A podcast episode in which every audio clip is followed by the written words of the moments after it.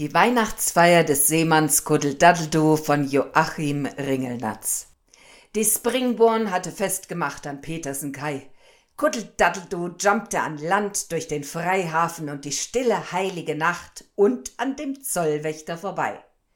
Er schwenkte einen Bananensack in der Hand, damit wollte er dem Zollmann den Schädel spalten, wenn er es wagte, ihn aufzuhalten.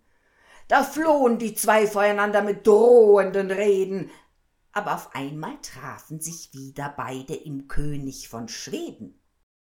Dadeldus Braut liebte die Männer vom Meere, denn sie stammte aus Bayern.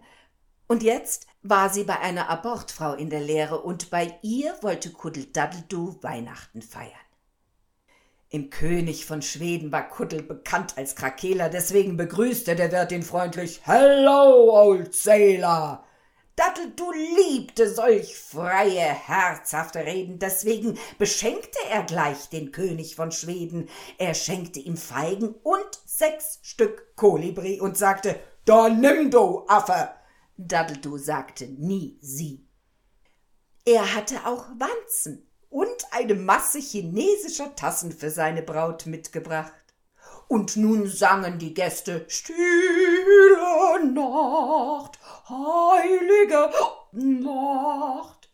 Und da schenkte er jedem Gast eine Tasse und behielt für die Braut nur noch drei.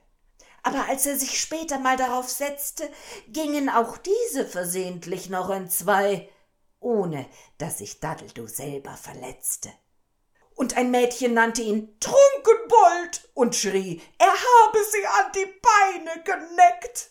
Aber Daddledu zahlte alles in englischen Pfund in Gold. Und das Mädchen steckte ihm Christbaumkonfekt still in die Taschen und lächelte hold und goss noch Genever zu dem Gilka mit Rum in den Sekt.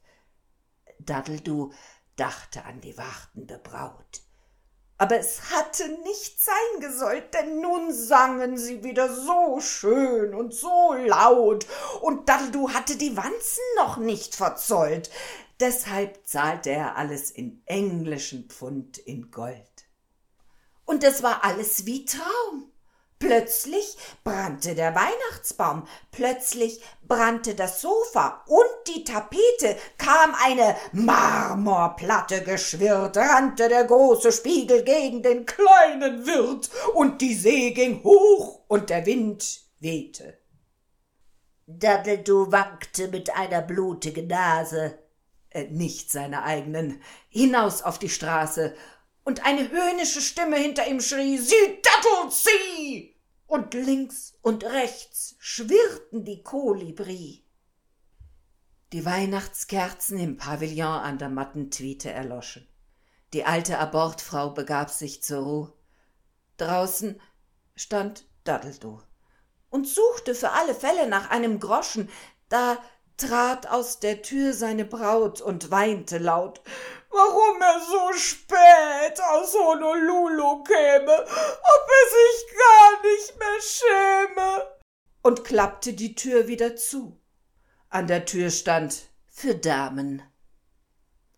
Es dämmerte langsam. Die ersten Kunden kamen und stolperten über den schlafenden Daddledo.